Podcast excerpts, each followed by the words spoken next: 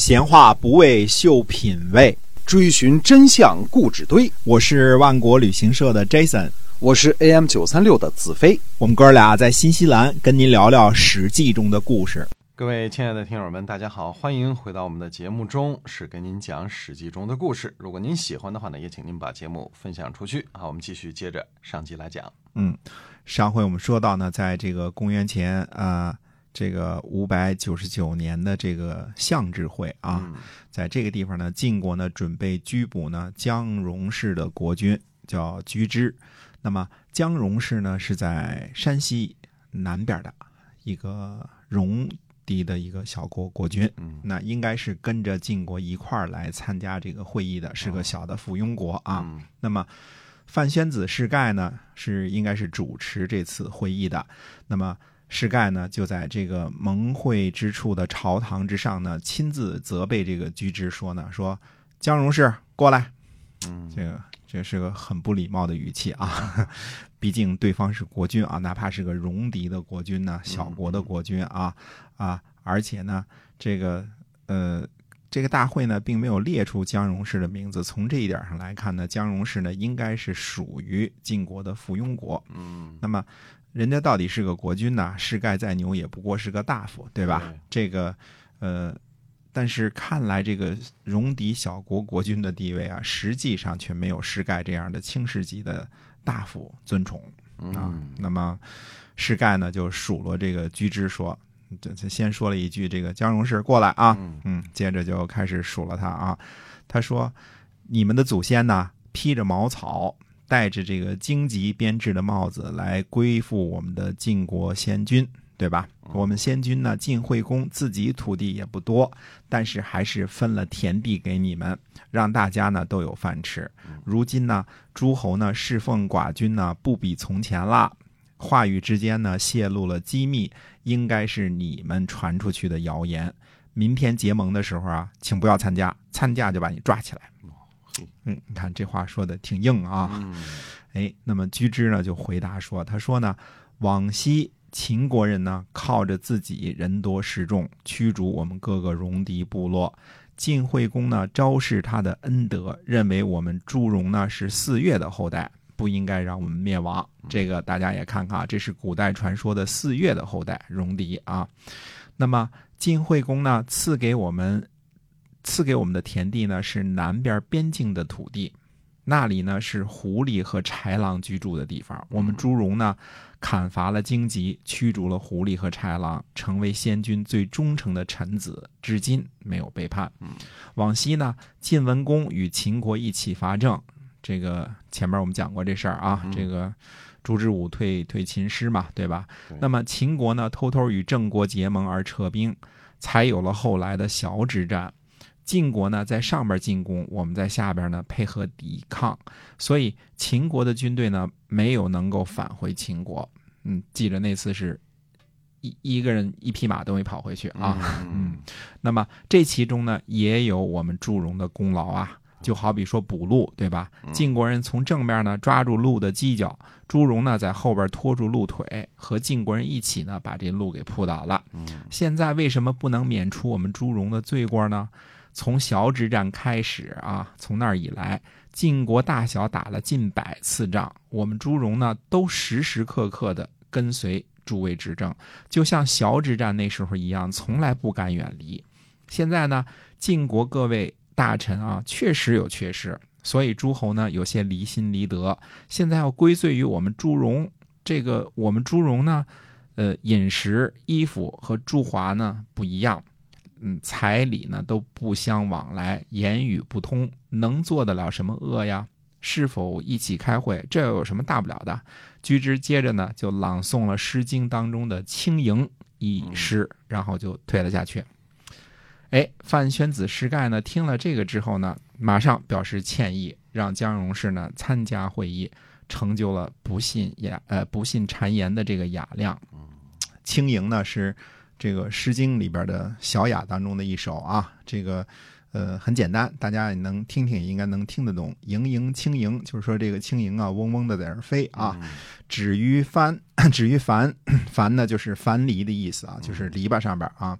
那么呃，这个说凯蒂君子无信谗言，盈盈轻盈止于季，呃，谗人罔极，交乱四国。盈盈轻盈止于真，谗人罔极，够我二人。就是说这个盈盈轻盈啊，这个这个青头苍蝇啊，这个整天在这乱嗡嗡的啊，说我们坏话啊，这个意思啊啊。那么从这一段的记录当中，我们看到几个事儿呢？第一呢，想当初秦穆公呃霸西戎，灭国十二啊，这个呃包括姜戎氏在内的西戎这个诸个诸诸个部落被击败了之后呢，就渡过黄河逃跑来了山西了，对吧？被秦穆公打的没地儿去了嘛，对吧？那么秦惠公呢，当时是当时是这个对不起啊，是晋惠公啊，嗯。晋惠公呢，就把他们安置在了荒凉的南部山区。从那个时候起呢，朱荣就生活在晋国的境内，成了晋国的附庸国，人民过来了，对吧？而且呢，屡次响应晋国的征召，参与晋国的战争，特别是在小之役当中啊，这个秦国的军队呢被全歼，朱荣呢功不可没。这次呢，跟着晋国前来开会，这个。盟主大人来开会嘛，对吧？那么姜荣氏的居之呢，显然和其他的诸侯呢私底下发了一些牢骚，对吧？肯定是说了一些这个那个的，对吧？那么，呃，其他一起发牢骚的这个诸侯大夫呢，却背地里去跟这个主持会议的士干呢说了坏话，对吧？嗯，打了小报告。所以有的时候人这一块说别人坏话的时候，一定得注意啊，就是。呃，你可能是说的，你也可能是听的，但是说的是听的，都有可能被人转出去啊。对，这个得记清楚啊。那么施盖呢，一生气就把姜荣氏呢找来，这个骂了一顿，对吧？刚才姜荣氏来告诉你怎么怎么回事啊。那么告诉姜荣氏呢，要不是想当初我们家晋惠公收留你们，你们朱荣恐怕现在还不知道在哪儿要饭呢吧？对吧？居然现在敢说我们大臣的坏话，居之呢？并没有辩解，私底下发牢骚这个事儿，差不多有点供认不讳啊，就是说了，对吧？并且明确指出了呢，导致诸侯有二心的是你们诸位执政大臣的缺失。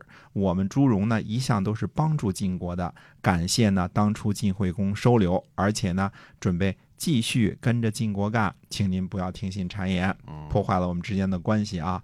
这个居之呢，虽然说我们朱荣呢衣服饮食和你们发达国家都不一样，言语不通，可是居之同学呢随口朗诵《诗经》，这文化水平也不是一般的高。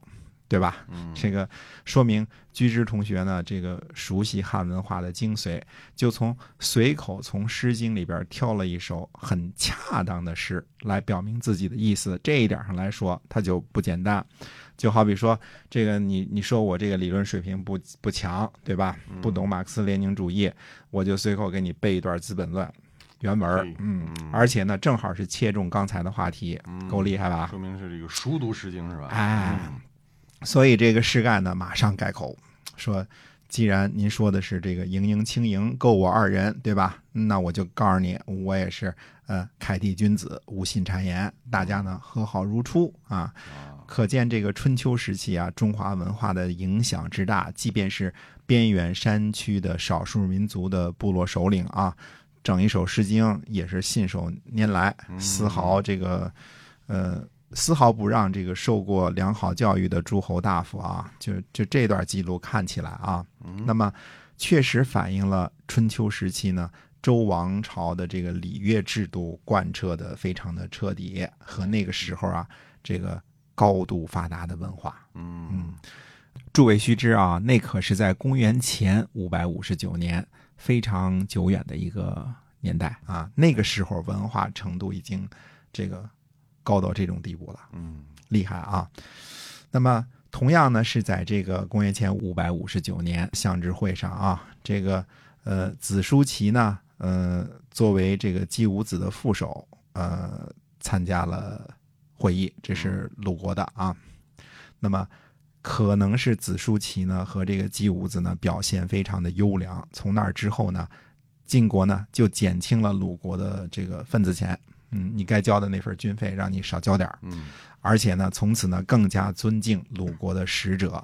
这是，呃，我们说这个姜荣氏和相知会上的这个一点事儿。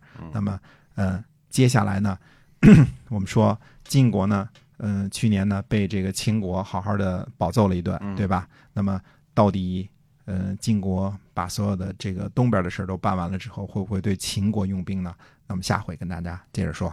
哎，是的，啊，我们今天啊这个节目呢就先跟您聊到这儿啊，感谢您的收听，我们在下期再会。再会。